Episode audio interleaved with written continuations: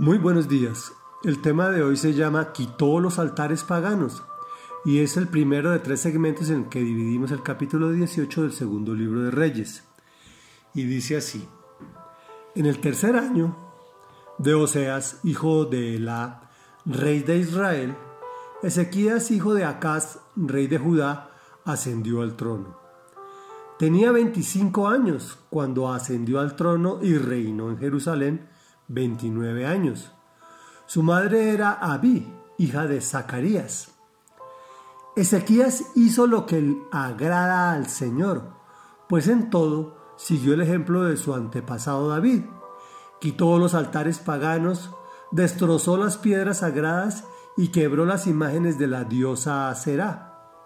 Además, destruyó la serpiente de bronce que Moisés había hecho pues los israelitas todavía le quemaban incienso y la llamaban Nejustán. Ezequías puso su confianza en el Señor, Dios de Israel. No hubo otro como él entre todos los reyes de Judá, ni antes ni después. Se mantuvo fiel al Señor y no se apartó de él, sino que cumplió los mandamientos que el Señor había dado a Moisés. El Señor estaba con Ezequías y por tanto éste tuvo éxito en todas sus empresas. Se rebeló contra el rey de Asiria y no se sometió a él, y derrotó a los filisteos tanto en las torres de vigilancia como en las ciudades fortificadas, hasta llegar a Gaza y sus alrededores. En el año cuarto del reinado de Ezequías, es decir, en el año séptimo del reinado de Oseas, hijo de Ela, rey de Israel, Salmanasar, rey de Asiria, marchó contra Samaria y la sitió. Al cabo de tres años logró conquistarla.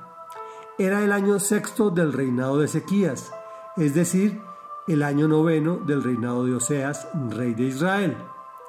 El rey de Asiria deportó a los israelitas a Asiria y los estableció en Halach, en Gozán, que estaba junto al río Jabor, y en las ciudades de los Medos. Esto sucedió porque no obedecieron al Señor su Dios, sino que violaron su pacto. No cumplieron ni pusieron en práctica lo que Moisés, siervo del Señor, les había ordenado. Reflexión. Al fin encontramos en Ezequías un rey que hace lo que agrada al Señor. Parece que tiene claro el tema de la idolatría. Toma una decisión difícil, destruir la serpiente de bronce que Moisés había hecho, obviamente por designio del Señor.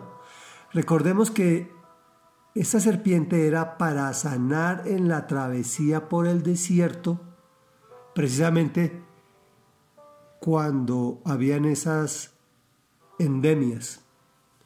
Pero al igual que los israelitas somos dados a adorar el milagro y olvidarnos de quien lo hace. Eso es lo que llamamos idolatría. Este hombre pone en práctica eh, el decálogo que, que, que Dios entrega a Moisés y por eso el Señor estaba con Ezequías y por lo tanto tuvo éxito. Expandió o mejor, recuperó parte del territorio que Israel había perdido por causa del pecado de sus antepasados, que no obedecieron al Señor, que violaron el pacto, que no pusieron en práctica lo ordenado. Desafortunadamente o afortunadamente todos tendremos que pasar por pruebas y vino el rey de Asiria, quien ataca a su vecino o a sus hermanos y, y obviamente viene detrás de, detrás de Judá. Tremenda prueba para Ezequías. ¿Será que la pasa? Bueno, pues de mañana en adelante lo veremos. Oremos.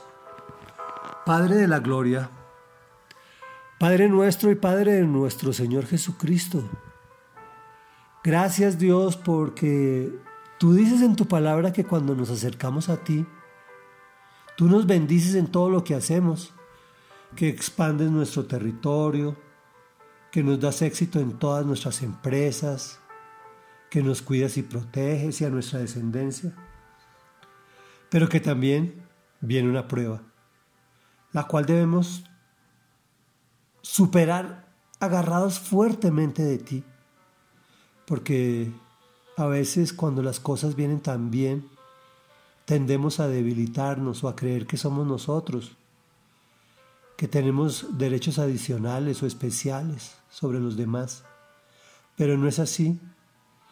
El Señor quiere mirar al interior de nuestros corazones y desatar grandes bendiciones cuando pasamos positivamente o superamos positivamente la prueba. Por eso ante ti venimos, Señor, de la gloria, para pedirte que nos fortalezcas porque sabemos que todo es tuyo, inclusive hasta nuestra propia fe. Y por eso humildemente en el nombre de Jesús te pedimos fortalece nuestra fe, amado Dios. Amén y amén.